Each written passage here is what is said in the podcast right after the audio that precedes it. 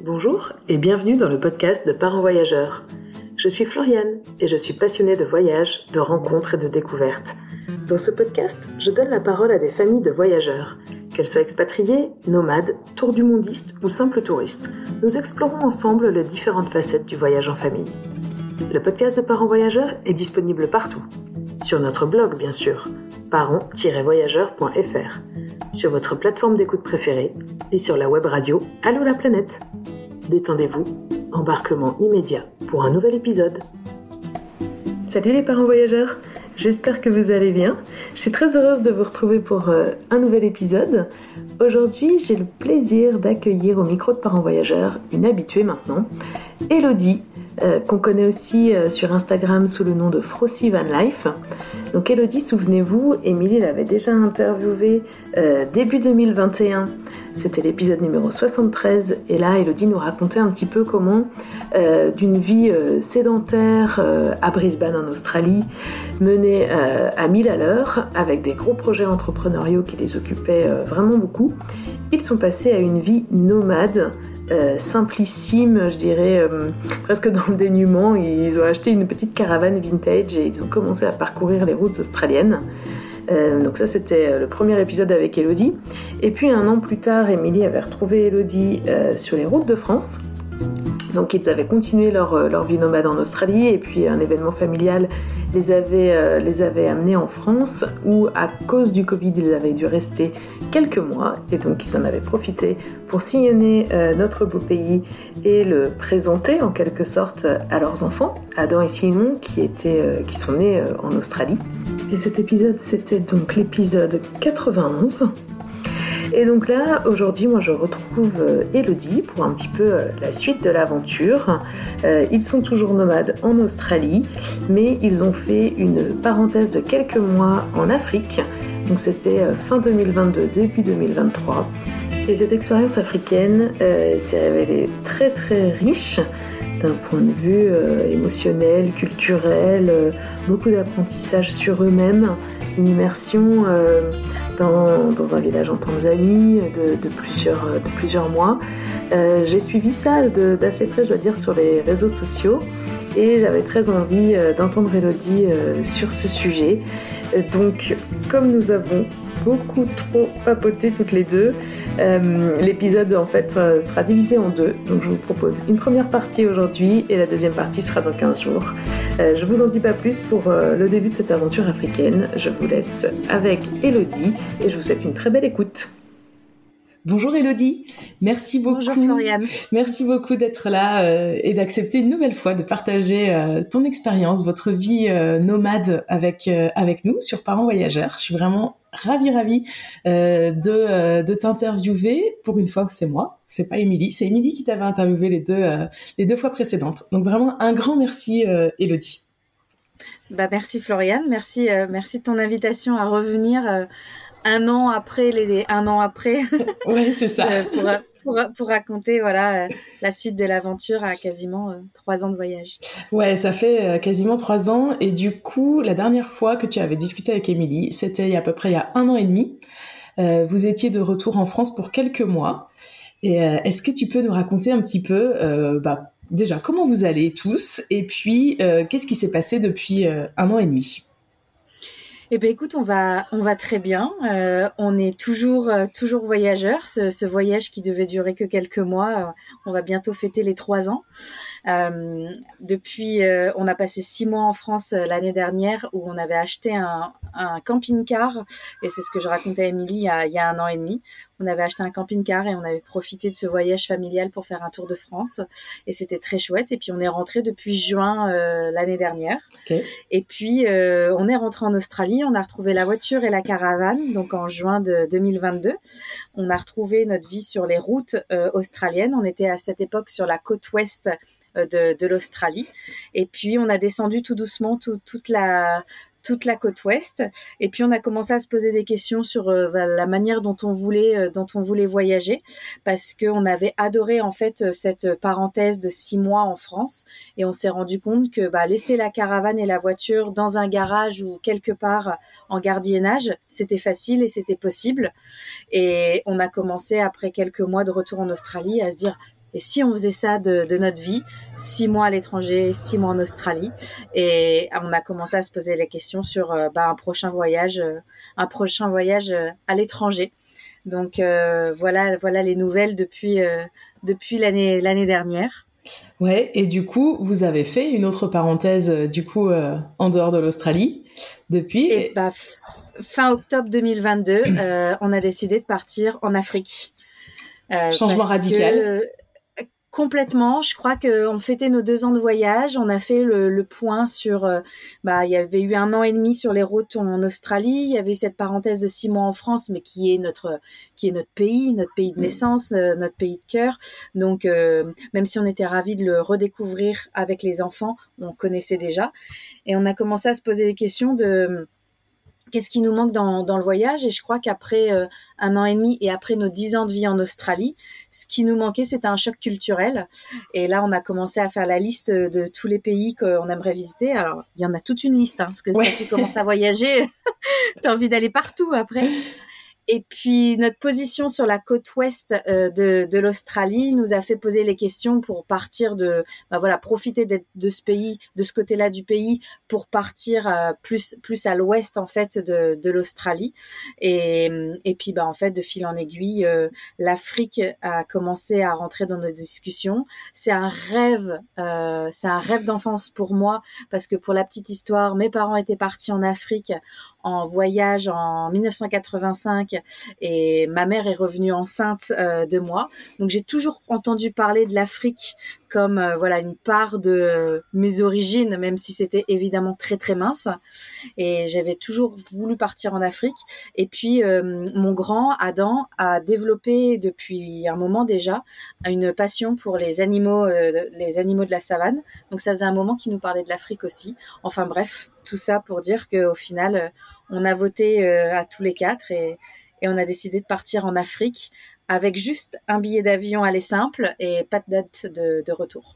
Ok, euh, génial. Les étoiles se sont alignées finalement et puis euh, du coup toute la famille était était alignée sur le sur le projet. C'est super chouette. et alors l'Afrique, on parle souvent de l'Afrique comme un continent pour avoir déjà interviewé euh, une famille qui a voyagé en Afrique pendant pendant trois ans.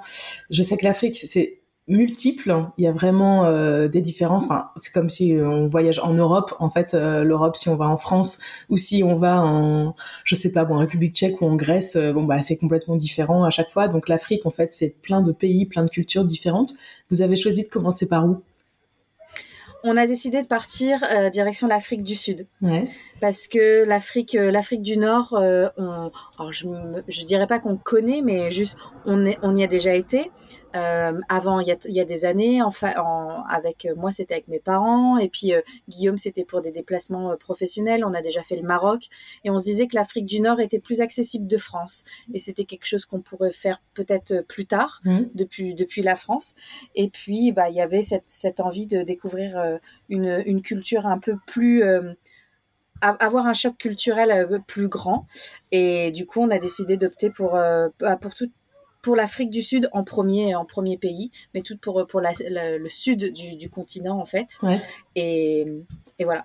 Donc on a commencé par l'Afrique du Sud. Et vous aviez euh, déjà une idée d'itinéraire euh, en, en, tête ou alors vous vous êtes dit bon, on va en Afrique du Sud et puis, euh, et puis on voit comment ça se passe et on fera les étapes ensuite en fonction? Alors l'itinéraire, il s'est quand même fait euh, quelques semaines avant de, avant de partir parce qu'on a pris la décision euh, de partir en Afrique en septembre. Je crois que début septembre, on a dit OK, go, on, part en Afrique. On a pris un billet d'avion pour euh, Johannesburg pour fin octobre. Mmh. Donc on avait six semaines à peu près devant nous et on a commencé à travailler sur un itinéraire mais très très rapide parce que finalement la seule chose qu'on a faite c'est qu'on a loué une voiture pour un mois. C'est tout ce qu'on a fait. Et on a loué une voiture avec un pick-up. Enfin, on récupérait la voiture à Johannesburg et on rendait la voiture un mois plus tard à Cape Town. D'accord. Donc voilà, l'idée était posée euh, là. Mais quand, une fois qu'on est arrivé à Johannesburg, on avait des idées d'itinéraire. On savait que de toute façon, on avait quatre semaines pour rejoindre euh, Cape Town mais on n'avait rien de rien de réservé. On n'avait aucune euh, aucun logement de, de réservé sur, sur la route. Donc après, on s'est laissé porter au fur et à mesure. Ouais, ouais. Et alors, par contre, moi, je connais très mal la géographie africaine de manière générale et d'Afrique du Sud en particulier. Johannesburg, Cape Town, du coup, c'est très éloigné l'un de l'autre? Eh ben, Johannesburg, c'est tout au nord du, au nord du pays, nord, nord-est du, du, pays, et Cape Town est au sud-ouest. Ok. Donc, ça nous laissait vraiment la possibilité de traverser le, le pays euh, de, du nord au sud. Ok. Et du coup, euh, donc vous aviez avant le départ, vous aviez préparé essentiellement du coup euh, la découverte de l'Afrique du Sud, oui, de l'Afrique du Sud? Alors de mémoire, quand on est parti fin octobre, on savait qu'on faisait un mois en Afrique du Sud. Euh, on avait réservé un billet d'avion pour faire euh, Cape Town, Namibie, euh, au bout d'un mois, donc euh, fin fin novembre. Et on avait réservé une voiture 4x4 avec les tentes de toit Ouais. pour la pour non quatre semaines aussi, euh, quatre semaines en Namibie. Ok. Donc, quand on est parti, on savait d'ores et déjà, même si l'itinéraire n'était pas précis, on savait qu'on partait pour un mois en Afrique du Sud et un mois en Namibie. Et on savait qu'on rendait la, la voiture, le 4x4, à la frontière avec le, le Botswana. Et après, on n'avait pas de... On savait pas. Ouais, on, savait, on, on, on se ret- on savait qu'on avait voilà une date à, à mi-décembre, je sais plus exactement, mi-décembre au Botswana, et on savait pas ce qui allait se passer après. Ouais, ok. Et euh, est-ce que, alors, toujours euh, avant de partir, est-ce que vous aviez des, des craintes particulières par rapport à l'Afrique? Parce que l'Afrique, euh, on- je trouve que ça envoie un imaginaire à des tas de gens qui connaissent ou qui connaissent pas. Et souvent, il y a quand même pas mal de craintes euh, de sécurité, de, au niveau de la santé, euh, voilà, d'inconnus. Des craintes, on en avait euh, beaucoup, on avait des préjugés, on avait, on avait beaucoup de questions. Euh, ce qui nous a fait décider de, l'Afrique, je pense qu'on n'aurait pas été prêt il y, a, quelques années, même avec les enfants, à faire euh, à sauter le, pas. Mais avec euh, le développement d'Instagram et de toutes ces de l'accès à l'information et de toutes ces familles françaises qui voyagent et qui font des tours, qui font un tour du monde avec les enfants, surtout depuis la période de Covid, surtout de, depuis depuis 2020, des familles françaises qui sont passées en Afrique, on en a vu un paquet Mhm. et dont euh, certaines familles avec qui euh, j'ai discuté beaucoup, avec qui même je suis copine sur euh, sur Insta et avec qui on a pu beaucoup beaucoup échanger. Et je crois que de, de voir ces familles le faire, on, on le sait déjà qu'on a un mode de vie qui fait que on se pose pas beaucoup de questions et on ose et on y va et on fait on fait des choses que beaucoup n'osent pas encore Ouais. faire. Mais du coup de voir les des familles faire le ce, ce voyage en, en Afrique, ça nous a ça nous a quand même boosté pour nous dire c'est possible s'ils le font, euh, c'est que c'est que c'est faisable et voilà qui il n'y a pas il a pas de famille qui prend plus de risques que d'autres et puis les échanges qu'on avait eus avec euh, avec certains euh, je pense à Chalomar je pense à euh, Tripous Twins ou avec quatre quatre en backpack no, ouais oui quatre en backpack Mm. On a ça m'a ça m'a réconforté dans le fait que c'était c'était fais- faisable. Donc euh, ça a pas enlevé toutes nos craintes. On s'est quand même beaucoup euh, beaucoup renseigné enfin beaucoup sur les 4 5 semaines euh, Ouais. entre la décision de partir et puis le, le départ. Mais on, on s'est on s'est renseigné. Euh, j'ai on a contacté des gens sur sur place euh, via les via les réseaux. On a posé des questions. Et puis on s'est dit go de toute façon euh, de toute façon, on n'est ni les premiers ni les derniers à partir avec nos enfants en Afrique. Euh, Ouais, ouais, génial. Et alors, bon, du coup, euh, je pense que j'ai éclusé toutes mes questions de avant le départ. Maintenant, j'ai envie de savoir, une fois sur place, est-ce que vous avez eu, du coup, le choc culturel que vous recherchiez quand même, un peu cette, euh, pas cette mise en difficulté, mais sortir de votre zone de confort et de, ce que vous connaissiez en Australie? Est-ce que vous avez, voilà, été bousculé dans vos certitudes? Euh, je crois que la, première claque qu'on a eue, on est arrivé à Johannesburg avec un après un, voyage assez long parce que du coup on avait fait Perth, Dubaï, donc on était remonté et puis après Dubaï, Johannesburg, donc c'était un long euh, un long voyage, c'était quand même deux longs courriers. On arrive avec un, dé, un décalage horaire qui nous a pas mal euh, chamboulé, même si on est habitué en tant que famille voyageur.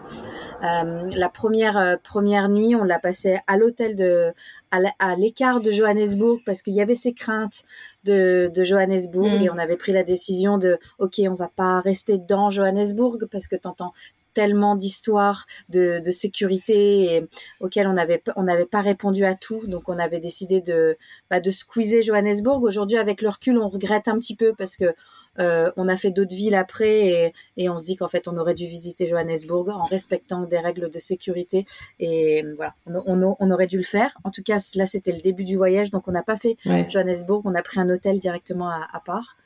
Et puis le lendemain, on a pris une, voiture et là, on a roulé de Johannesburg jusqu'à l'entrée du parc Kruger, mhm. donc qui est à peu près à 5 heures de route sur, euh, à l'est de, la ville. Donc là, il y a eu déjà cette première effervescence de dire oh, on est en Afrique, on est en Afrique, on est en Afrique, parce que malgré les, heures et les kilomètres qu'on a fait en, en Australie, les paysages changeaient, la traversée des villages était différente, le fait de voir autant de gens euh, dehors, autant de gens qui marchaient euh, dans les rues, qui vivent, qui vivent dehors, tu vois, c'était complètement différent déjà de, de l'Australie, mais on s'est pas arrêté euh, parce que pareil, par mesure de sécurité, on nous avait dit qu'il fallait pas s'arrêter, donc on a on a juste roulé. Et puis on venait juste d'arriver, donc il fallait le temps de prendre nos, nos marques. Oui, oui, bien sûr. Mais on est arrivé à Kruger on avait décidé de faire cette euh, première euh, première nuit. On fêtait en plus euh, cette semaine-là notre anniversaire de notre anniversaire d'expatriation en Australie, notre anniversaire de mariage. Enfin bref, donc on avait voulu marquer le coup en se disant on loue une belle une belle maison sur Airbnb dans un dans une réserve privée. Donc c'est aux abords en fait du parc national de, de Kruger, mais c'est des réserves privées qui ont leurs animaux leurs animaux qui, qui se baladent et tu as des maisons euh, individuelles. On s'était dit, go, on se fait une jolie maison tous les quatre pour cette première nuit, euh, cette première vraie nuit euh, en dehors de l'hôtel. Et quand on est arrivé dans, dans, la réserve privée, on est arrivé à la tombée de la nuit. On a été au bureau central pour récupérer les clés. Et, et là, on n'avait vu aucun animal, on n'avait rien vu encore. Et là, la, la, dame qui nous rend les clés nous dit, par contre, voilà, dans, dans le parc, euh, on est censé avoir que des animaux euh, euh, qui sont inoffensifs, des girafes, des zèbres, des choses comme ça. Mais pour une raison qu'on ignore encore, depuis quelques jours, il y a un lion qui se balade dans la réserve privée. Donc, on vous demande de, de ne pas sortir de la maison à la tombée de la nuit, de ne pas prendre, enfin voilà, à la tombée de la nuit, d'être enfermé dans la maison, de ne pas être sur les terrasses, euh, sur les balcons, euh, enfin, d'être dans la maison. Euh, bienvenue en Afrique. moi, j'étais pas là dans, dans le bureau. C'est Guillaume qui a cette expérience et qui sait pas, qui a pas le réflexe de poser les toutes les questions que tu dois poser à ce moment-là, tu vois, et, et qui rentre dans, dans la voiture et qui me dit bah voilà, donc notre maison c'est celle-là, ça c'est les clés. Bon, par contre, j'ai un truc à te dire et là, il me rapporte ce que ce que la dame du, du bureau vient de lui dire on s'est regardé tous les quatre avec les enfants. J'ai un lion, mais un lion, un, un, vrai lion. oui, apparemment, il y a un lion qui, qui, a, dû euh, forcer des barrières du, euh, du parc national de, de, Kruger et qui est arrivé dans, dans la réserve depuis quelques jours. Il est là, ils n'arrivent pas à l'attraper et donc, bah, bref, il faut pas sortir de la nuit. Ok. Donc on arrive dans notre maison euh, qu'on avait pris pour juste une nuit. c'est une belle maison pour vraiment marquer le coup, pour, euh, pour célébrer ce voyage. Et puis à la tombée de la nuit, et là, boum, coupure d'électricité. Parce que c'est quelque chose qui arrive, qui est très très courant en Afrique du Sud. Euh, ils n'ont pas assez d'électricité pour euh, pour tout le monde, donc ils ont régulièrement des, des, coupures électriques. Tu à la alors là, on le savait pas encore, mais euh, on, après, on a, on a su qu'il y avait une application qu'on pouvait avoir sur nos téléphones qui nous, qui nous prévenait, suivant où on se trouvait, des heures de, de coupure, de coupure électrique et tout. Euh. mais là, c'était un peu voilà, c'était cette première nuit, cette première nuit en Afrique du Sud, donc coupure électrique. Donc cette grande maison avec avec un étage, avec trois chambres, qui nous d'un seul coup bah, tombe dans le dans le noir. Donc on est avec nos, nos lampes torches de, de téléphone à essayer de à essayer de trouver des bougies ou, euh, ou, des, ou des lampes sur batterie ou quelque chose en disant attends s'ils sont habitués à rien ah oui on n'a rien on n'a rien trouvé euh, pas de réseau pas du coup pas de wifi pas d'électricité pas de wifi. Euh, impossibilité d'appeler le bureau ou quoi que ce soit. Il faisait nuit elle nous avait dit de pas sortir. Donc il n'y avait pas moyen qu'on remonte dans la voiture pour aller rouler jusqu'à l'office jusqu'au bureau pour donc on s'est retrouvé voilà dans cette maison sans électricité à se dire ben bah écoute on verra on verra bien combien de temps euh, combien de temps ça dure. C'est notre première euh, première soirée. Donc euh, on s'est retrouvé tous les quatre agglutinés dans, dans, cette maison dans le noir avec nos lumières torches de téléphone à essayer de faire à manger et puis à manger ce qu'on pouvait avec la lumière du, du téléphone. Donc c'était quand même déjà une aventure tu vois. On en rigolait sans trop en rigoler parce que en même temps, euh, on avait quand même notre côté. Euh, on a payé cette maison, euh, c'est notre première soirée en Afrique, on avait envie de marquer le coup. Il fait tout noir, on, on voit rien et on peut même pas profiter de la maison. Puis bon, on essaye de relativiser, de trouver le positif dans tout ça, de se dire allez, on est en Afrique, c'est cool. Les, enfants, euh, les enfants en rigolaient. Et Mais l'air de euh, rien aussi, je pense, t'as as la fatigue du voyage aussi, non, qui était pas encore euh, ah, oui. assimilée, le... qui fait que tu, voilà, t'es un peu moins enthousiaste pour ce genre d'aventure dès le début, quand en plus t'es fatigué, t'as as fait un très long voyage, t'espérais un peu autre chose quand même. Donc, On espérait avoir vu des animaux sur la route en arrivant, on n'en avait pas vu. On est arrivé à la tombée de la nuit, il y avait plus rien. Enfin, il y a tout ça qui, qui se mélange, mais on a quand même le côté positif qui dit, bah, allez, c'est pas grave, on en rigole. Sauf que bon, on avait les lumières de téléphone, les, les, batteries de téléphone qui commencent à descendre, pas moyen de charger les, Bien sûr. Pas moyen de charger les téléphones, enfin, la totale.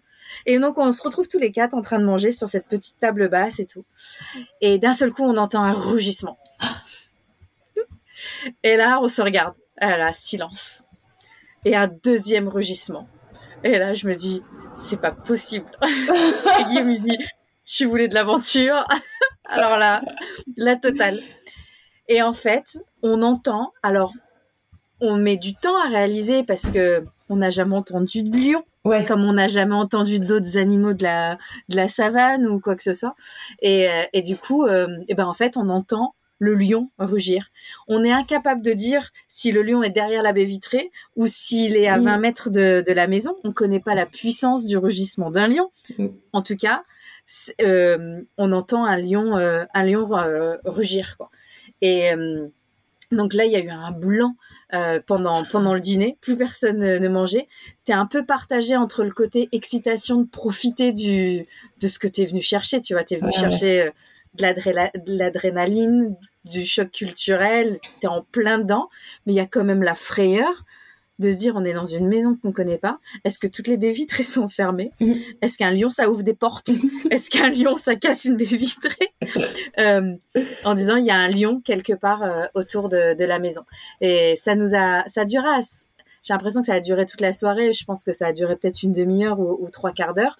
Euh, j'ai fait, j'avais fait une vidéo euh, que j'avais postée le, lendemain en story où on est monté sur la terrasse du, premier étage et on est là avec la lampe torche à essayer de voir quelque chose ou évidemment tu vois rien.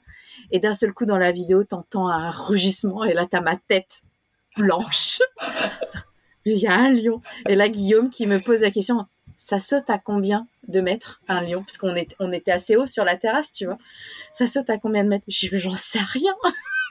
du coup, on s'est enfermé dans la maison et, euh, et, on a profité de ce moment en famille à se dire que on était en Afrique, on était dans une réserve privée au pied de Kruger et que on avait un lion qui devait être aucune idée s'il était à 2 mètres ou 20 mètres de la maison, mais on avait un lion autour et, on était dans une maison qui n'avait pas d'électricité. Les enfants nous ont bien fait comprendre que notre histoire de trois chambres, parce que chacun sa chambre pour profiter de cette première nuit, euh, que nini, hein, que on allait tous dormir ensemble, collés serrés. et euh, donc voilà, ça c'était notre première, euh, ça a été notre première soirée notre première vraie soirée d'arrivée en, Afrique du Sud. Et voilà, on voulait du choc culturel, on voulait découvrir autre chose. On était, on était en plein dedans. Ah ouais, ouais, là vous avez carrément plongé dans l'aventure. les deux pieds quoi euh, les deux pieds en même temps. Incroyable. C'est toujours plus rigolo de le raconter huit mois neuf mois plus tard tu vois c'est ça. et de, ou, même même le lendemain parce que dès le lendemain euh, on l'a raconté on l'a raconté sur Insta et on a envoyé des, des, vidéos on a fait plein de photos vidéos ce soir-là on a envoyé tout ça à nos familles donc euh, mais sur sur le moment c'était quand même un gros waouh. Et, et du coup le lendemain vous vous avez vu des animaux? Vous l'avez vu ce lion ou pas? Alors ce lion, on l'a jamais, on l'a jamais vu. Euh, et dès le lendemain, dès qu'on est sorti dans, dans, la réserve privée pour se rejoindre le, le parc national de, de, Kruger, on a vu plein d'animaux.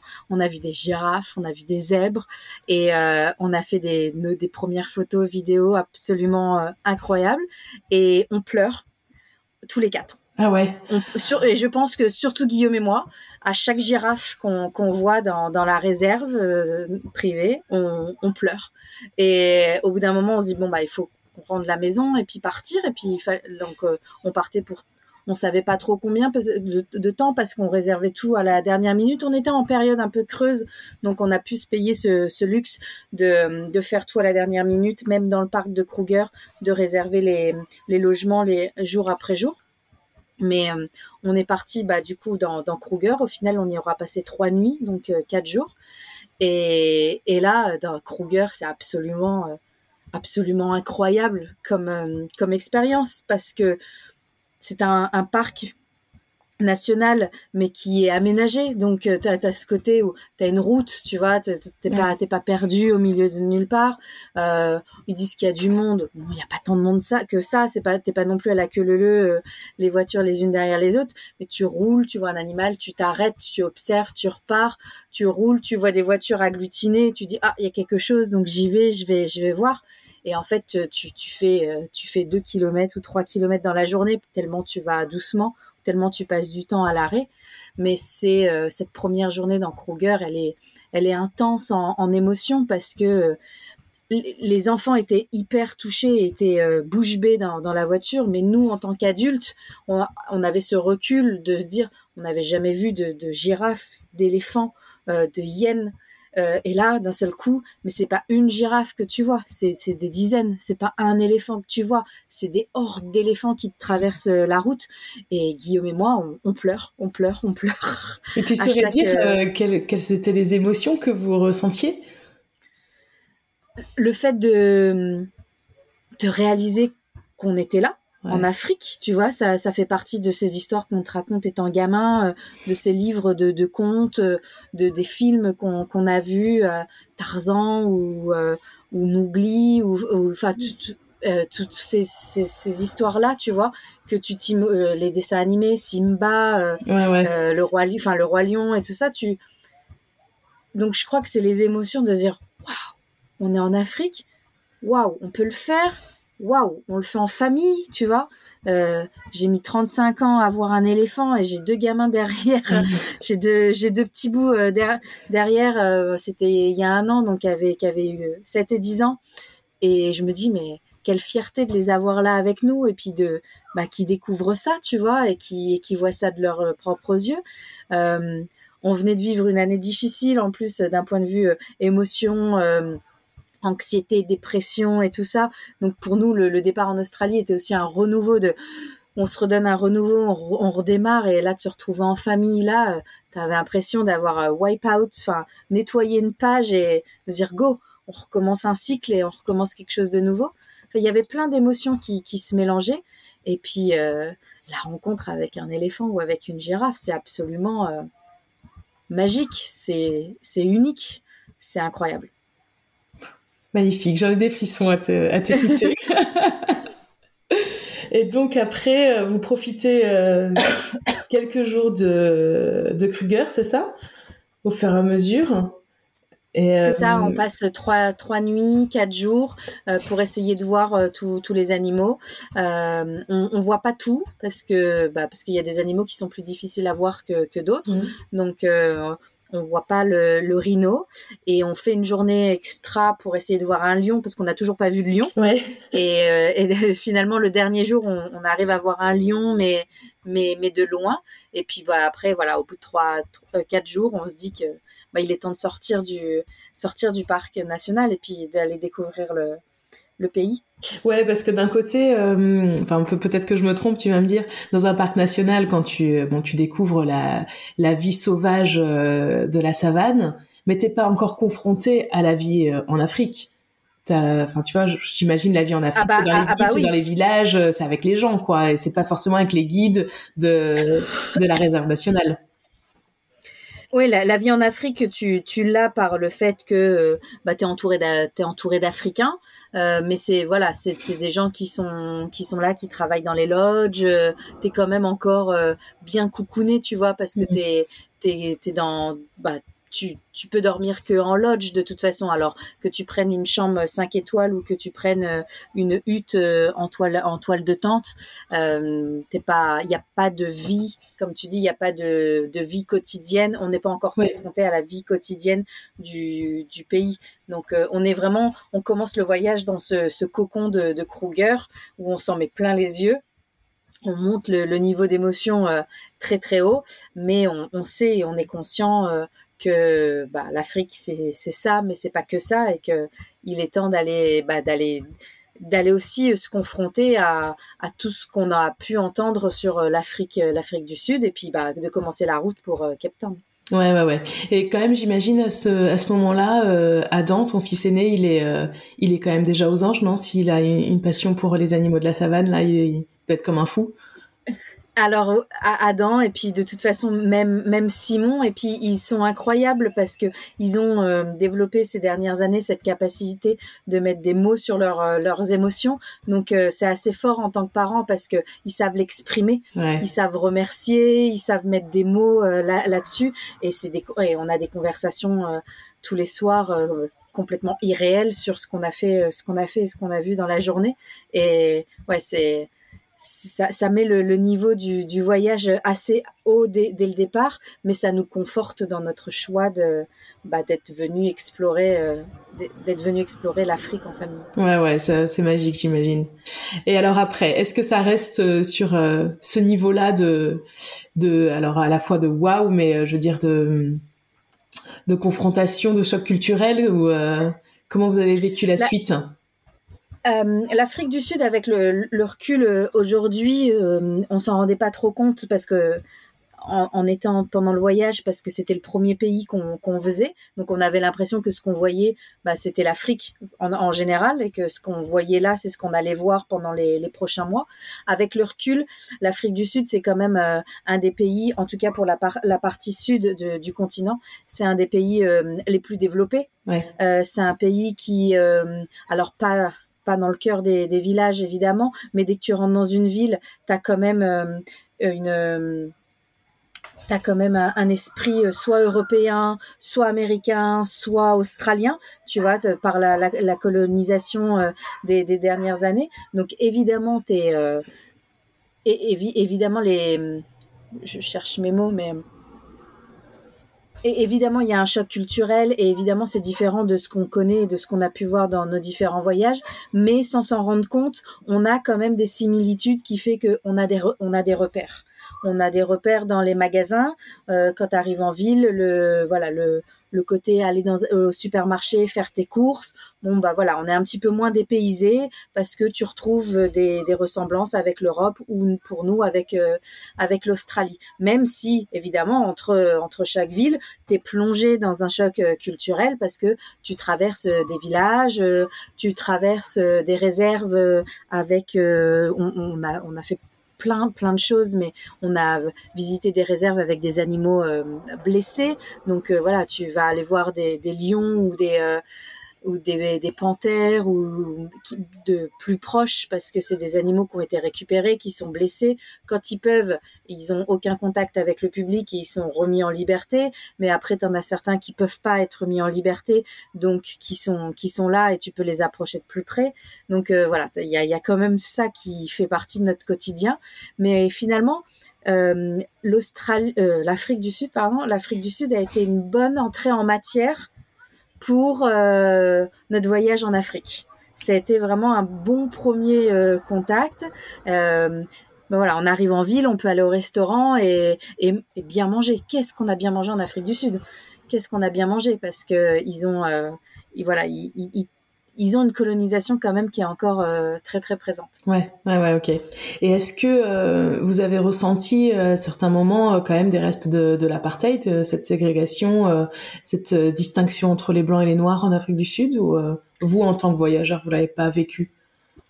Alors, on l'a pas vécu sur la première partie du, du voyage de, de l'Afrique du Sud on a décidé de traverser l'Afrique du Sud par les terres, par la campagne, donc par le, par le centre, de pas passer par Durban parce que pareil Durban faisait partie euh, des villes à éviter ou euh, de toutes ces histoires qu'on avait entendues. Mmh. Euh, donc on n'est pas passé par la côte, on est passé par par le centre et du coup la ségrégation on l'a moins on l'a pas ressenti les premières semaines parce que on traverse une Afrique noire avec avec des, des, des, villages qui sont des villages purement africains d'Afrique noire on, a, on est passé par le Lesotho pendant, pendant quelques jours.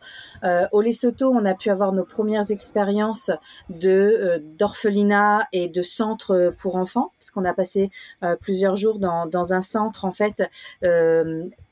dans un centre de formation de football, donc qui a été créé là il y a une quinzaine quinzaine d'années par des euh, Sud-Africains américains et qui en fait s'occupent de tous les enfants euh, du village et, des alentours et pour leur offrir un accès à, la scolarité et puis euh, essayer de leur offrir un meilleur avenir, ils ont ils ont ils passent par le par le foot.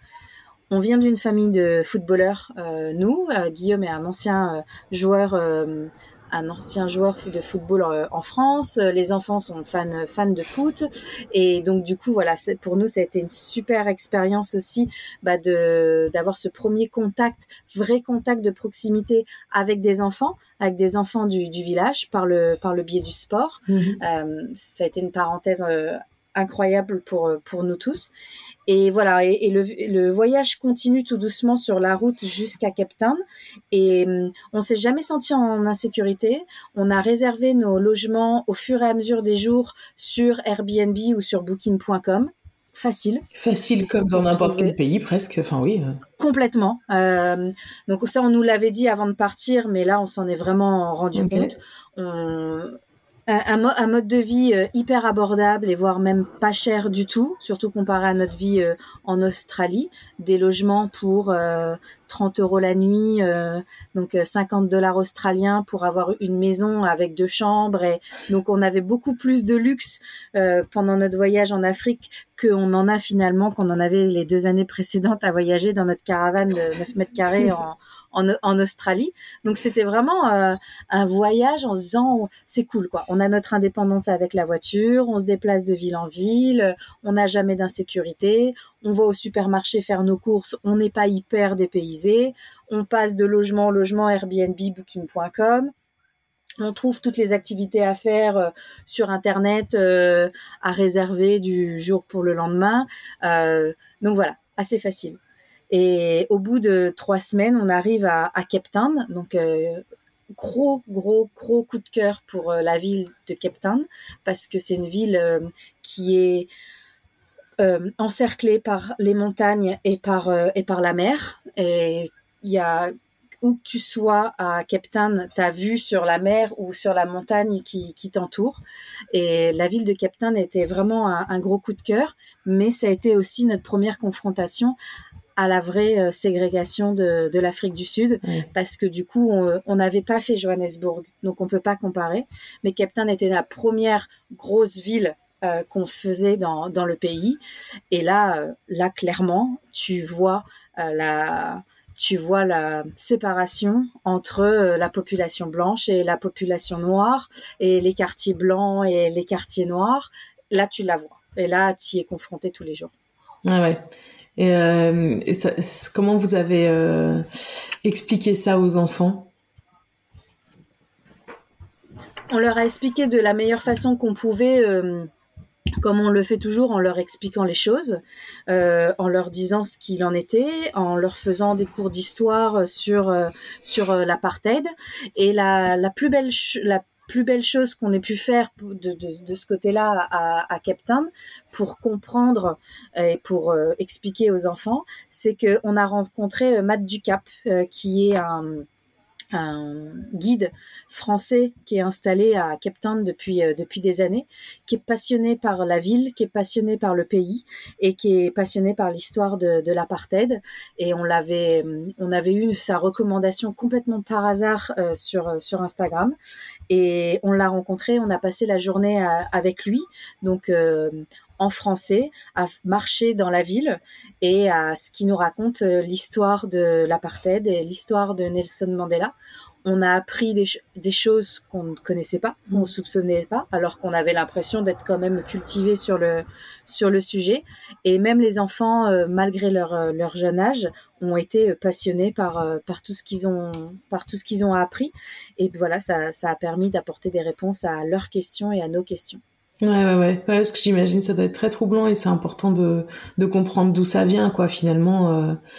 Et ouais, c'est chouette que vous ayez pu faire ça, du coup, avec quelqu'un qui, euh, qui a pu vous mettre du contexte et puis bah, de pouvoir de pouvoir le voir. Et puis en plus euh, c'était c'est important pour nous. On vient on vient d'Australie qui euh, de l'Australie qui a qui a quand même une histoire avec euh, avec la, la, culture aborigène qui est encore hyper hyper récente.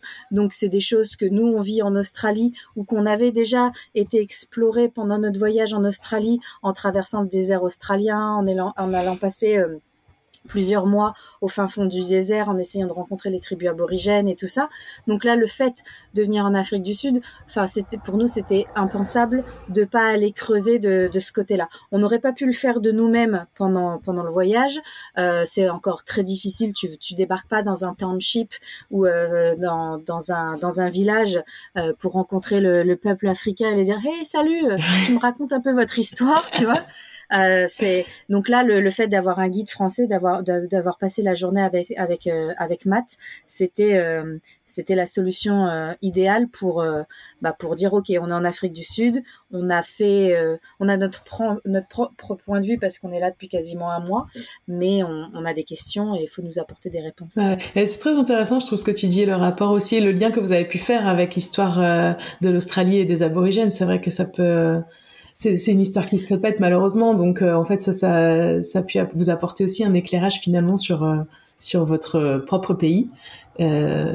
Et puis malheureusement, quand tu ouvres les yeux là-dessus et que tu, euh, tu réalises que nous, en tant que Français de, de France, on a eu un, un cours euh, apartheid euh, dans nos cours d'histoire, que ce soit au collège ou au lycée, je me, je me souviens pas très bien, mais en tout cas, on avait une connaissance de, de l'apartheid et de, de l'histoire avec les dates et de Nelson Mandela et de l'Afrique mm. du Sud.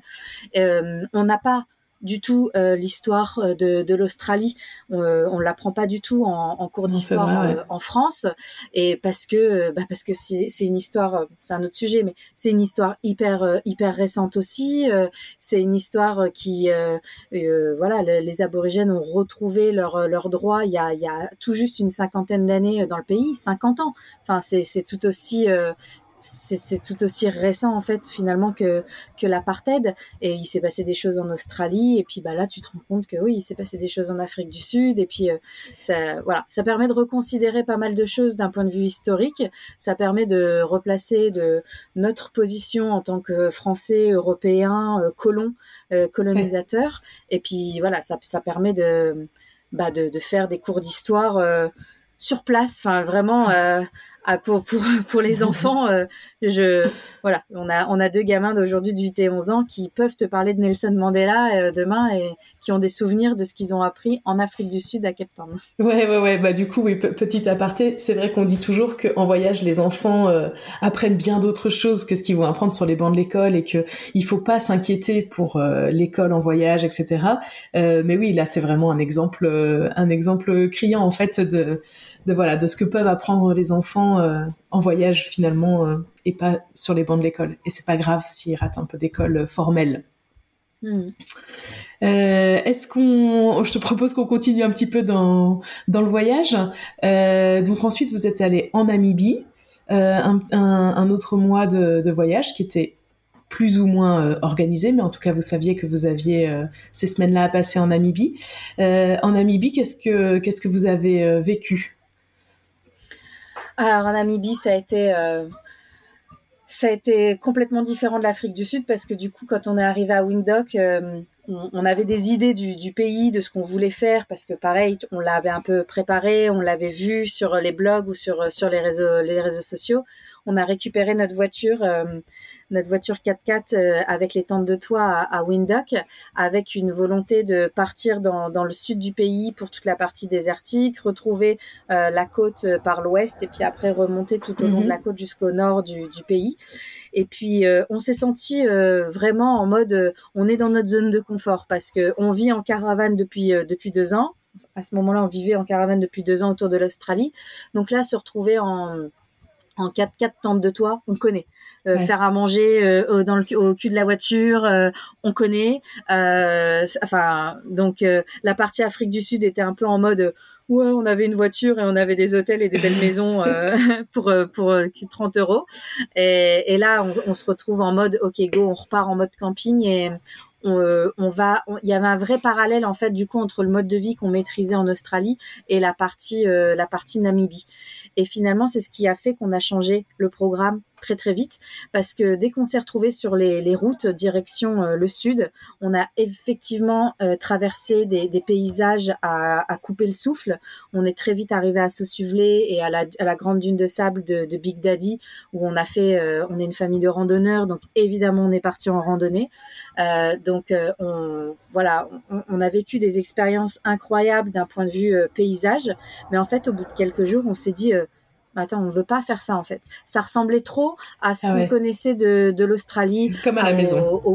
voilà, au mois de, de route qu'on avait déjà pu faire à traverser le désert australien, aux randonnées qu'on avait pu faire en Australie. Ça n'enlève rien à la beauté du, euh, du pays euh, de, de la Namibie, mais on s'est très vite, on s'est dit, voilà, on a fait ce suvelet, on a fait le Big Daddy, mais on veut, on veut pas aller faire les canyons plus au sud. C'est des grosses distances, c'est des journées entières, euh, entières de route. On avait vraiment envie de voir autre chose. Donc euh, finalement, c'était bien de pas avoir tout programmé mm. euh, à, l'avance parce que ça nous a permis de rejoindre la côte et l'ouest beaucoup plus vite que prévu la côte est absolument splendide aussi, mais pareil, des dunes de sable, du désert, ça ressemblait trop à, chez nous.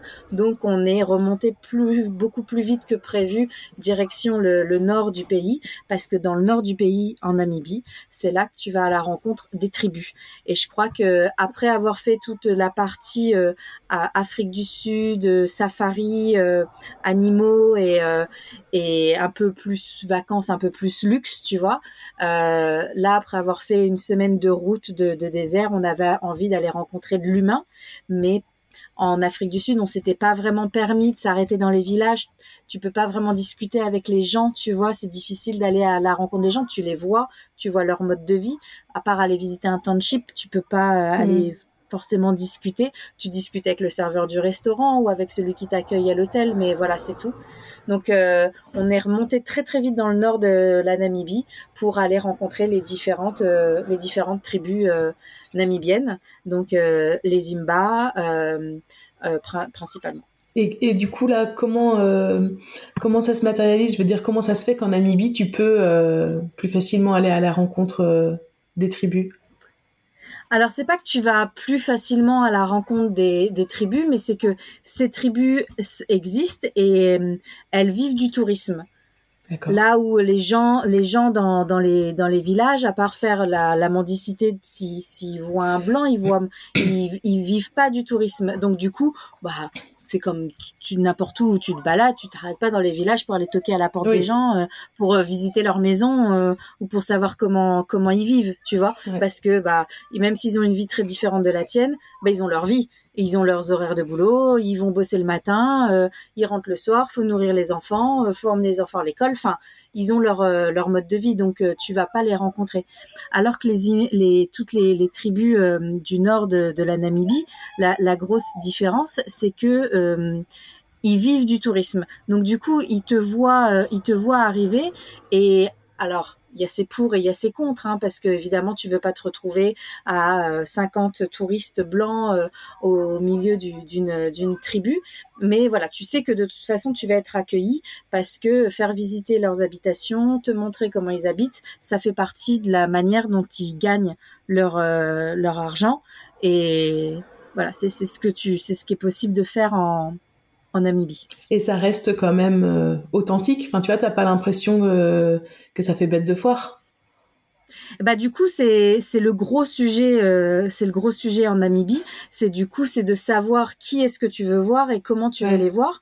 Nous dans notre façon de, de, voyager à vouloir toujours être un peu à, contre-courant il n'était pas question pour nous de prendre des des guides euh, des guides touristiques pour aller visiter le village et être dans des groupes de 20 ou de 30 mmh. euh, touristes. Donc euh, quitte à prendre le risque de, bah, de louper euh, certaines opportunités de, rencontres, on s'est dit go, on y va et, et on verra.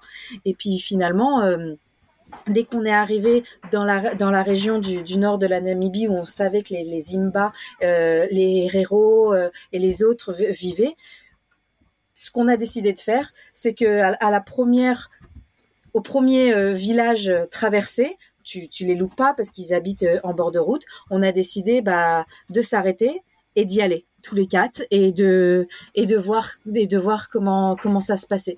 Et on s'est pas arrêté tout de suite non parce que on avait trouvé que c'était soit surfait, soit c'était mis en scène, soit il y avait déjà trop de touristes. Mmh. Mais quand on s'est arrêté dans un village, on s'est retrouvé tout seul dans, dans le village avec la chance donc c'est euh, c'était un village Imba c'était notre première rencontre avec les, les.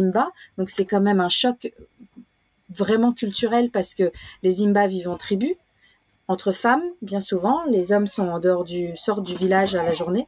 Elles vivent nues ou quasiment nues. Elles ont juste la, partie de, de l'entrejambe qui est couverte. Elles sont recouvertes de terre euh, argileuse, de terre euh, rouge. Elles ont euh, les cheveux recouverts de d'argile et, de boue. Euh, elles ont des bijoux euh, faits avec ce qu'elles trouvent du, bois ou elles ont des bijoux partout. Et donc arriver dans ces villages, déjà, c'est un c'est un gros choc où tu essayes de paraître le plus naturel possible, alors que on te voit arriver à milieu et qu'avec ton gros 4x4 blanc, tu dois faire tout, sauf que tu fais tout sauf local, tu vois.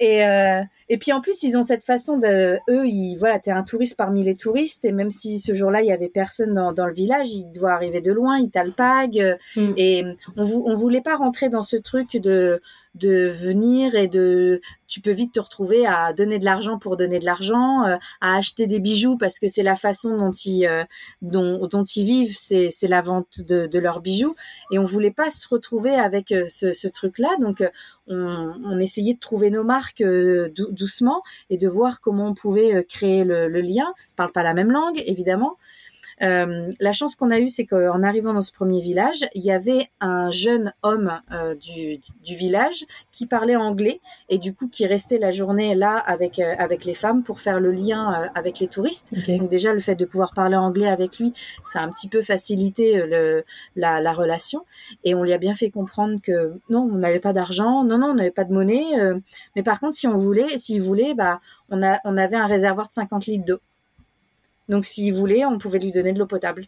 Et là, il nous a regardé avec des gros yeux et je me dis, ça, ça devait être le genre de choses que les touristes n'ont pas le réflexe de faire ou ne pensent, enfin, tu vois, ne pensent pas faire. Et du coup, il nous a regardé euh, et il est arrivé, il a, il a appelé des gens dans le village. Ils sont arrivés avec des bidons et on s'est retrouvé euh, au cul du 4x4 à, à vider nos, nos tanks de d'eau et en fait à leur donner de l'eau potable. Et du coup, on a été plus loin. On, on avait prévu le coup. On avait on avait le, le 4x4 qui était plein de courses. Donc on avait fait les courses euh, avant de, de prendre de prendre la route. On lui a proposé des choses à manger. Et du coup, on s'est retrouvé à distribuer des 1 kg de riz et 2 kg de riz, et puis tu vois, des, des, des choses comme ça, euh, euh, des, de, de l'épicerie en fait. Mmh. Et, et du coup, ça a permis de créer un lien complètement différent dès cette euh, dès cette première rencontre autre que juste un échange de un échange d'argent ouais un échange commercial quoi voilà juste parce qu'on est blanc et qu'on est touriste et euh, ouais. et et finalement, ce, premier, ce premier village où, on s'est arrêté, on est resté longtemps seuls, les seuls touristes dans, le village. Donc ça, on, a eu l'impression d'avoir un vrai moment de, un vrai moment unique de, de, rencontre. Et en fait, là, une autre étape qui a créé un lien, qui a cassé un petit peu ce côté euh, recherche d'argent, c'est que on a voyagé et on, l'avait acheté avant de partir et c'était pour la Namibie. C'est pas, euh, je l'avais vu sur des blogs et tu vois, j'avais eu, j'avais eu l'idée en me renseignant un petit peu. On avait acheté, tu sais, les petites imprimantes les petites imprimantes qui euh, t'impriment des photos, euh, des photos genre Polaroid mmh. en tout petit format depuis ton téléphone. Mmh. Et du coup, moi, je me balade avec un gros appareil photo, j'adore la photo et tout, mais alors c'est hyper délicat de prendre des, gens en photo sans leur demander la permission et c'est toujours un peu bizarre, tu vois, de, prendre des, gens en photo en sachant que ça se trouve, tu vas les poster sur Instagram euh, sans leur demander la permission. Enfin, très très mal à l'aise avec ce genre, ce genre de choses.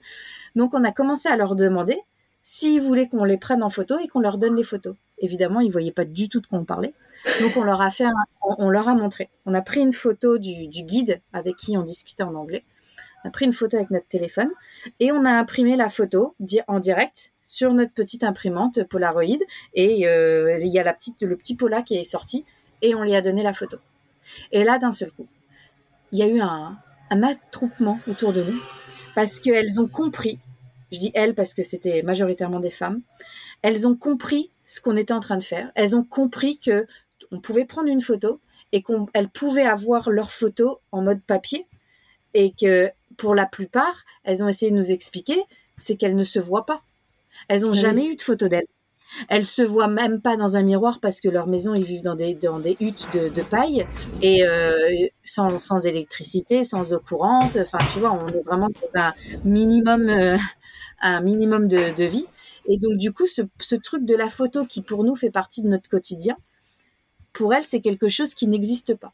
Et du coup, elles se sont mises à faire la queue à, vouloir, euh, à faire euh, la, queue devant moi pour que je les prenne en photo et que je leur donne la photo.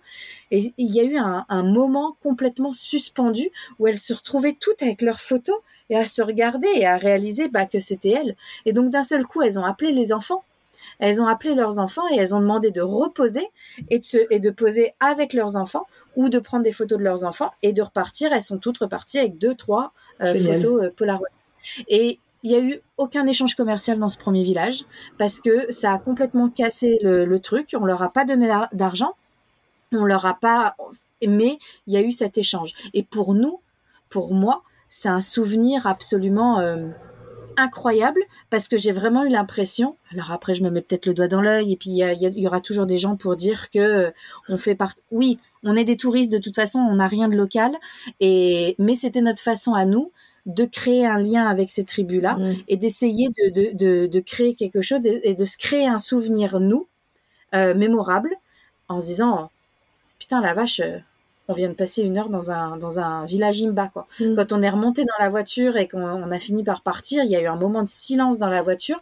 Même les enfants ont compris avec euh, leur, leur intensité à eux, leurs émotions à eux, ils ont compris ce qui venait de se passer parce que ils, plus tard, ils, ont, ils avaient un milliard de questions à nous poser. Pourquoi les dames, elles sont toutes nues euh, Pourquoi elles ont de la terre sur elles Pourquoi elles ont de la boue dans les cheveux Pourquoi, pourquoi, pourquoi Mais nous, il y a eu un moment suspendu où euh, bah, les Imba, euh, enfin, c'est, je pense que tout le monde a le, le, même, le même souvenir du, du, du programme télé.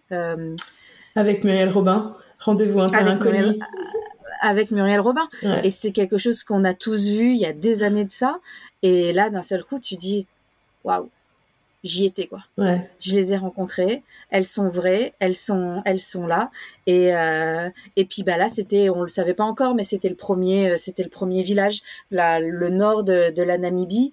On y a passé. Euh, on y a passé 8-10 jours. On a conduit jusqu'à Oppo, qui est l'endroit le, central où euh, les quatre tribus euh, locales se, se, se, retrouvent. Et, euh, et on a conduit jusqu'à Oppo. Et puis après, on est, on est redescendu direction Etosha.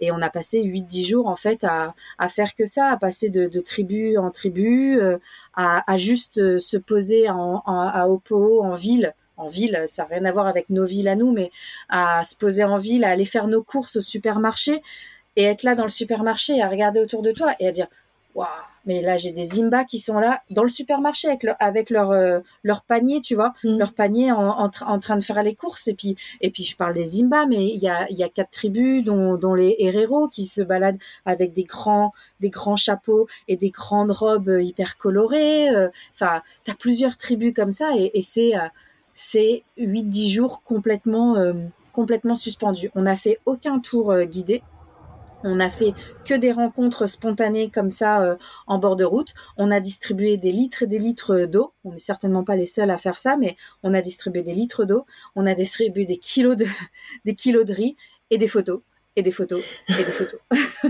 et euh, on a fini par acheter des bracelets. Hein. Des bracelets, c'est mon souvenir euh, africain. J'en ai acheté, on en a acheté partout mais euh, mais on a distribué beaucoup de photos. Et du coup on a des photos euh, absolument magnifiques de toutes ces de toutes ces femmes là et de toutes ces ces rencontres là et dont une nuit où on a on est arrivé dans un village et il y avait une guide euh, locale qui qui était là. Et en fait euh, on est arrivé un peu avant la une heure avant le tomber de, de, la nuit. Et puis on a discuté avec elle. Elle était euh, censée fermer le fermer les, les tours tu, pour pour le, le village elle c'est elle est pas Imba mais elle est descendante d'Imba et en fait aujourd'hui elle est namibienne mais avec comment dire avec une éducation, tu vois, euh, scolaire. Donc elle parle, elle parle anglais mm. Et donc elle s'occupe de, de, ce village euh, Imbala. Et en fait, en discutant avec elle, juste parce qu'on avait des questions de curiosité sur le mode de vie, sur tout ça, sur parce qu'on avait rencontré pas mal de villages, on n'avait pas pu vraiment discuter avec eux. Elle a fini par nous dire, allez, venez, on va, on va faire le, on va, on va faire un tour dans le village et normalement il n'y a plus personne, mais on va faire un tour dans le village et puis, et puis en fait, on a passé la soirée euh, dans, dans le village à rencontrer toutes ces femmes avec cette guide locale qui pouvait du coup nous traduire, donc qui, mm. qui, permettait d'avoir un vrai échange et d'avoir euh, des vrais une vraie connaissance des traditions, de pourquoi, pourquoi ces tribus elles, vivent encore euh, comme ça aujourd'hui, de quoi elles vivent, euh, tu vois, comment elles subviennent à, leur, euh, à leurs besoins. Et, en fait, la nuit est tombée très très vite et on, a, dit à la guide, on peut pas repartir, on sait pas où dormir et tout ça. elle nous a dit, ah bah vous, êtes en autonomie, on a tout ce qu'il faut dans les tentes de toit, la voiture, on est en autonomie. Et donc elle nous a dit, bah savez quoi, je le fais, euh, je le fais de temps en temps, un peu de manière exceptionnelle. Garez-vous là et vous dormez là. Et du coup, on s'est retrouvé à poser, à ouvrir les tentes, euh, à pas dans le village en lui-même, mais juste à, à, côté, à côté du, village. On s'est retrouvé à dormir là. Et puis, euh, du coup, on a tous les enfants du village qui sont arrivés le, soir autour de nous pour bah, voir qui on était et ce qu'on faisait. Euh, nos enfants se sont mis à leur montrer comment jouer à la balle, tu sais, à la balle à la main, où euh, tu, tu, fais rebondir la balle avec la main sur le, le, sol et en fait tu te passes la balle comme ça. Donc nos enfants ont commencé à jouer, puis les autres enfants ont compris. Donc il y a eu, on a eu un attroupement d'enfants qui se sont mis à jouer. Euh, tous ensemble à la balle pendant que nous on était là en train de préparer le dîner tu à l'arrière de, de, la voiture et il y a euh, certaines femmes qui sont arrivées pour venir chercher leur, leurs enfants et qui ont donc euh, on parle toujours des Imba à moitié nus avec leur grande leur grande chevelure remplie de, de boue. Et, euh, et là on il y a une des, des, des mères qui décide de qui demande si elle peut jouer. Ah, et là, je, revois l'image du coucher, du coucher de soleil et du la tombée de la nuit. Il faisait quasiment, quasiment nuit, et, et d'avoir, d'avoir cette, cette africaine euh, Imba euh, avec sa grosse chevelure et ses bijoux et ses seins à l'air et, et, qui jouait à la balle avec mon gamin de 8 ans. euh, bah non, qui avait pas 8 ans, qui avait 7 ans, enfin bref, et qui jouait à la balle. Et là, tu dis, euh, waouh, mais c'est pour ça qu'on voyage et c'est pour ça qu'on est venu. Et euh, et c'est pour ça que c'est pour ça qu'on voulait faire la Namibie. Mmh. Et la Namibie, euh, du coup, a été un choc, euh, un choc culturel par ces, ces rencontres de, tribus, euh, des, souvenirs, euh, des souvenirs incroyables. On était à début décembre, c'était mon anniversaire. J'ai une, j'ai une vidéo où dans ce village-là, euh, l'après-midi même, je leur dis que c'est mon anniversaire et qu'elles me font une danse, une danse de la joie autour de moi pour pour mon anniversaire où Guillaume filme. Et, et du coup, j'ai une vidéo où je suis en train de danser pour mon anniversaire au milieu d'un, au milieu d'une tribu Imba, tu vois. Et là, voilà. Là, là, je crois que après le safari de Kruger, notre histoire de Lyon, et là un mois plus tard, euh, l'anniversaire dans un dans un village Imba, là tu dis waouh, je sais, on sait pourquoi on est venu en Afrique. Ouais, ouais, extraordinaire. Extraordinaire. J'ai deux petites questions rapides, euh, un petit peu plus euh, pratico-pratiques quand même pour euh, la vie de tous les jours. Du coup, tu as dit ce soir-là, vous aviez dormi juste à côté du village. Les autres, mais que c'était exceptionnel, ce que la, guide locale là vous a dit. Les Elle l'avait déjà fait avec d'autres avec voyageurs, mais c'était pas quelque chose. Du coup, les autres jours, où est-ce que vous vous installiez? Loin des villages? non, en Namibie, en fait, il y avait une application euh, qui, qui existe. Euh, I, I Overlander, ça, ça, ça, ça s'appelle. Et en fait, c'est une application qui recense tous les camps où tu peux. Euh, D'accord. Où tu peux camper en, en, Namibie avec les camps payants type camping. Donc, euh, tu te retrouves à voyager toute la journée au milieu de rien et puis bah, le soir à faire un camping et puis à te retrouver entre voyageurs avec euh, la piscine au milieu du camping enfin complètement ah, décalé par rapport à, l'expérience. Ah, du camping du camping à l'africaine quand même parce que tu vas avoir ce côté lodge où toute la décoration va être en bois et en paille et tout ça mais bon t'es en mode camping euh, y a, il existe des camps gratuits euh, qui, voilà, on, on avait hésité à, à, le faire et puis bah finalement on avait essayé une fois, deux fois et je crois que le fait d'être dans notre zone de confort euh, par rapport à notre mode de vie de camp en Australie et de, de, voyager en camp gratuit en Australie fait qu'on a osé le faire en Namibie et qu'on n'a jamais eu de problème.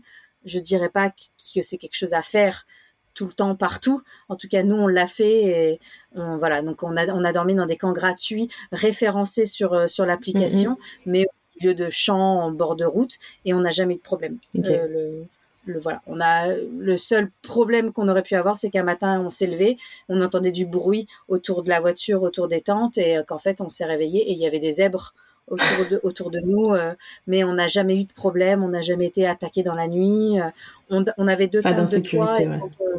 Non, quand on dormait en camp gratuit comme ça, on prenait chacun un enfant. Donc on dormait un adulte et un enfant dans chaque tente de toit, au cas où. Et voilà. Sinon, dans les campings, euh, on avait la tente pour les parents et la tente pour les, pour les enfants. Ok. Et ma deuxième question un peu pratique aussi, c'est euh, où est-ce que vous vous euh, réapprovisionniez en, en eau? Parce qu'à force de la distribuer dans les villages, vous en aviez un petit peu besoin pour vous quand même bah, Dans tous les camps. Dans tous les camps ah qui sont référencés, tu as des des robinets euh, à disposition et gratuits ou payants euh, suivant les, camps. Et on n'a jamais vraiment eu de problème euh, on n'a jamais eu de problème pour pour se réapprovisionner en eau. On s'arrêtait dans les campings quand même tous les deux trois ou trois quatre nuits pour le côté accès à une douche et tu vois accès à un petit peu de, confort. Euh, par contre, pour faire nos courses en Namibie, euh, là, on a découvert des, supermarchés où euh, tu arrives dans le supermarché, tu connais aucune marque, tu connais aucun produit. Enfin, du, riz, ça reste du, riz, mais voilà, il faut aller chercher un petit peu plus tes tes repères pour pour cuisiner et il y a plein de produits que tu trouves pas. Là où on est une famille végétarienne et quasiment végane sur, euh, sur certains aspects. En Afrique du Sud, on n'a jamais de problème. On a toujours trouvé euh, du lait végétal euh, dans les supermarchés. Enfin, on n'a on a jamais eu de problème pour trouver les produits qu'on a l'habitude de consommer. En Namibie, c'est un peu plus folklore. Hein. On a quand même beaucoup mangé des légumes et du riz et quasiment quasiment tous les jours et parce que euh, bah il y avait plein de produits euh, du lait végétal euh, t'oublie tu vois du, du yaourt coco t'oublie et donc voilà la, la, Namibie est un pays plus de viande de viande grillée donc nous ne, ne mangeons pas ça voilà c'était un peu plus compliqué de trouver nos repères en en Namibie mais bon ça fait aussi partie du voyage de sortie de zone de confort et d'adapter à à la nourriture, euh, la nourriture locale. Ouais, ouais. Et est-ce que euh, est-ce que c'est quelque chose qui fait un peu râler les enfants, ça ou pas? Je pense aux miens qui sont assez difficiles d'un point de vue alimentaire, et je me dis, je, enfin ouais, c'est le genre de truc qui les saoule euh, à un point assez incroyable. Donc, est-ce que est-ce que toi, vos enfants, il y avait des, des choses comme ça un peu qui les saoulaient? Parce qu'au bout d'un moment, c'est très bien l'immersion comme ça dans un village africain, mais la chance qu'on a avec nos enfants, c'est que ils sont quand même, ils commencent à être sacrément habitués à ce mode de vie un peu, un peu globe-trotter et à s'adapter. Donc euh, non, c'est pas le genre de choses qui. Oh oui, il, le, petit qui est très épicurien et qui aime bien ça, qui aime bien ses petits repas et ses petites choses et, et tout ça au bout d'un moment euh, le riz carotte euh, c'est bon quoi tu euh, vas faire autre chose. Mais non non sinon il s'adapte on a de la chance pour ça il s'adapte très facilement. Et ils ont vécu aussi intensément que vous du coup les, les rencontres avec les, les tribus? Ils les ont pas vécues du tout de la même manière que nous parce qu'en fait finalement on se rend compte que dans le regard d'un enfant tout est normal. Ouais une fois, une fois que tu as répondu à leur question de pourquoi la dame elle vit à moitié nue et pourquoi la dame elle est les seins à l'air et pourquoi maman toi tu fais pas ça, tu vois, une fois que tu leur apportes ces, ces réponses là, ok bon bah c'est normal, c'est comme ça. Et il hum, n'y a pas de, il y a pas de, de frontières sur euh, la différence de couleur. Il euh, n'y a pas de frontières sur euh, le. Entre enfants, c'est complètement différent. Là où entre adultes, tu vas t'observer, tu vas faire attention, tu vas regarder, tu vas croiser des regards et tu vas et tu vas hum, interpréter certains regards et en disant hum, qu'est-ce qu'il me veut lui? Ah attention, tu vois? Il est où mon téléphone, il est où mon portefeuille. Euh, tu vois, tu vas avoir des réflexes à la con euh, comme ça en tant qu'adulte parce que tu as une interprétation. Euh. Les enfants, ils ont pas ça. Les enfants, en un regard, que ce soit au fin fond de l'Australie, que ce soit en France ou que ce soit en, Afrique, un regard entre enfants, un ballon, boum, c'est parti. Mm.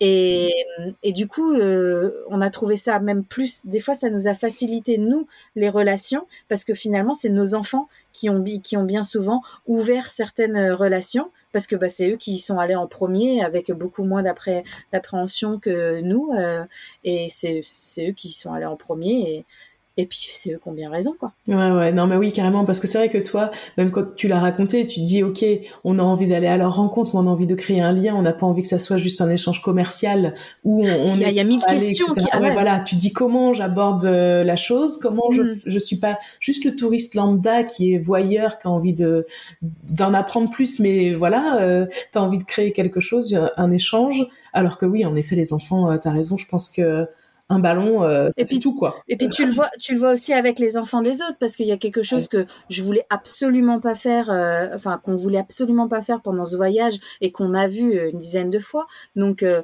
voilà, c'est peut-être une, c'est peut-être un jugement de ma part, mais c'est vraiment quelque chose qui me tenait à cœur, c'est que je voulais pas être de ces touristes qui, parce que voient un petit enfant africain, ils tu vois, tu y vas et tu le prends et tu le prends dans les bras, puis tu fais une photo avec lui, puis tu le reposes et puis il repart, tu vois.